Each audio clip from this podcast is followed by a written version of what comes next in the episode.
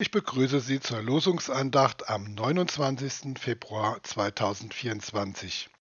Mein Name ist Christian Günther, ich arbeite im Amt für Religionsunterricht der Evangelischen Kirche der Pfalz. Der heutige Losungstext steht in Psalm 11, Vers 1. Ich traue auf den Herrn. Wie sagt ihr denn zu mir, flieh wie ein Vogel auf die Berge? Als neutestamentlicher Lehrtext wurde aus dem Hebräerbrief Kapitel 10, Vers 35 ausgesucht. Dort steht, Werft euer Vertrauen nicht weg, welches eine große Belohnung hat. Fangen wir heute mit dem Lehrtext an. Werft euer Gottvertrauen, euren Glauben, dass es in der Kirche um eure Rettung in diesem Leben und aus diesem Leben geht und dass euer Vertrauen auf Gott und auf den in der Kirche wirksamen Jesus Christus euch wirklich retten kann. Werft das nicht weg, denn dieses Vertrauen wird sich auszahlen. Heute glauben unglaublich viele Leute genau das Gegenteil. Es sind diejenigen, die aus der Kirche ausgetreten sind oder die nur noch auf einen kleinen Anlass warten, um auszutreten. Sie scheinen zu glauben, werft euer Gottvertrauen weg, denn das hat eine große Belohnung. Auf dem Gehaltszettel nämlich. Vielleicht auch bei der Grundsteuer und natürlich auch dort, wo ganz freche Kirchengemeinden Kirchgeld einziehen. Plötzlich kann man das ganze Geld für sich behalten. Manche Steuerberater halten ihre Klienten für nicht ganz bei Trost, wenn sie noch in der Kirche bleiben wollen. Bei vielen Gesprächen mit mir hatten Ausgetretene das Bedürfnis, ihren Kirchenaustritt zu begründen, nachdem sie herausgefunden hatten, dass ich Pfarrer bin. Die Hauptgründe, die sie nannten, waren ein schofler Pfarrer, mit dem man nicht die gewünschten Erfahrungen gemacht hatte, oder ähnlich enttäuschende Erfahrungen mit einer Kita in kirchlicher Trägerschaft. Und natürlich, was in der Presse gemeldet wird, sexueller Missbrauch, Kungeleien damals mit den Nazis im Dritten Reich, Hexenverbrennungen, der Papst und seine ganze repressive Organisation. Okay, der Papst ist zwar für die evangelische Kirche gar nicht zuständig und in der evangelischen Kirche der Pfalz gab es auch niemals Hexenverbrennungen, aber egal, wo ein Wille zum Austritt ist, zählen eben auch Anlässe, die es gar nicht gibt. Darüber kann man sich als Kirchenmensch aufregen, ja vielleicht sogar amüsieren, wie man sich über eine besonders faule Ausrede amüsiert. Aber der Punkt ist ein ganz anderer. Denn wer aus solchen Gründen seine Kirche verlässt, dem ist das Vertrauen, von dem der Hebräerbrief spricht, längst verloren gegangen.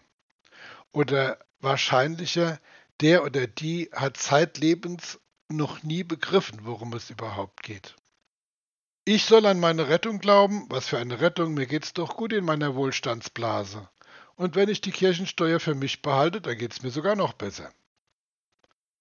Wohlstandsgesellschaften wie die unsere, die von Werbung und Konsum angetrieben werden, funktionieren ganz anders als frühere Gesellschaften, in denen Elend und Not ständige Begleiter der Menschen waren. Wir werden von Verlockungen in Schwung gebracht und viele Menschen denken nicht weiter als bis zur nächsten Festivität oder Sensation und der Katzenjammer danach wird mit aller Kraft ausgeblendet. Klimaerwärmung, Not und wirtschaftlicher Niedergang, ja, schrecklich, aber heute noch nicht. Irre Kriegsherren am Ruder, die immer nervöser werden und deren Finger am roten Atomknopf immer zittriger wird? Hey, in den vergangenen Jahren ist doch auch nichts passiert. Darum denken wir über die mögliche Apokalypse erst gar nicht nach.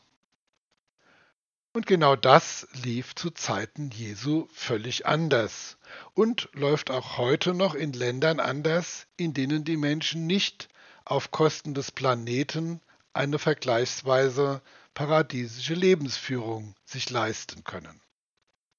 In der Antike fürchtete man sich nicht davor, die Dinge zu Ende zu denken.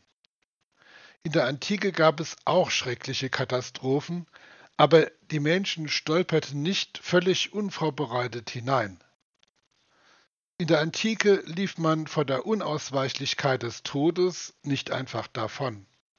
Es gab damals unterschiedliche Versuche damit umzugehen, mit unterschiedlichem Erfolg.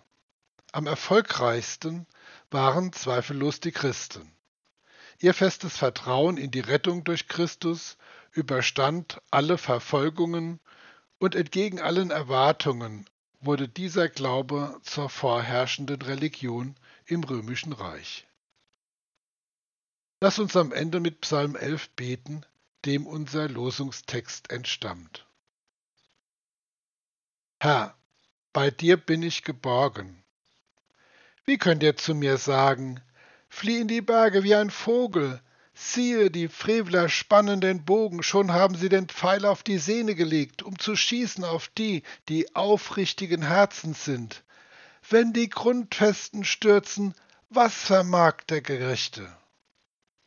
Herr, du prüfst den Gerechten und den Frevler, und deine Seele hasst den, der Gewalt liebt. Du bist gerecht, Herr, du liebst rechtschaffene Taten.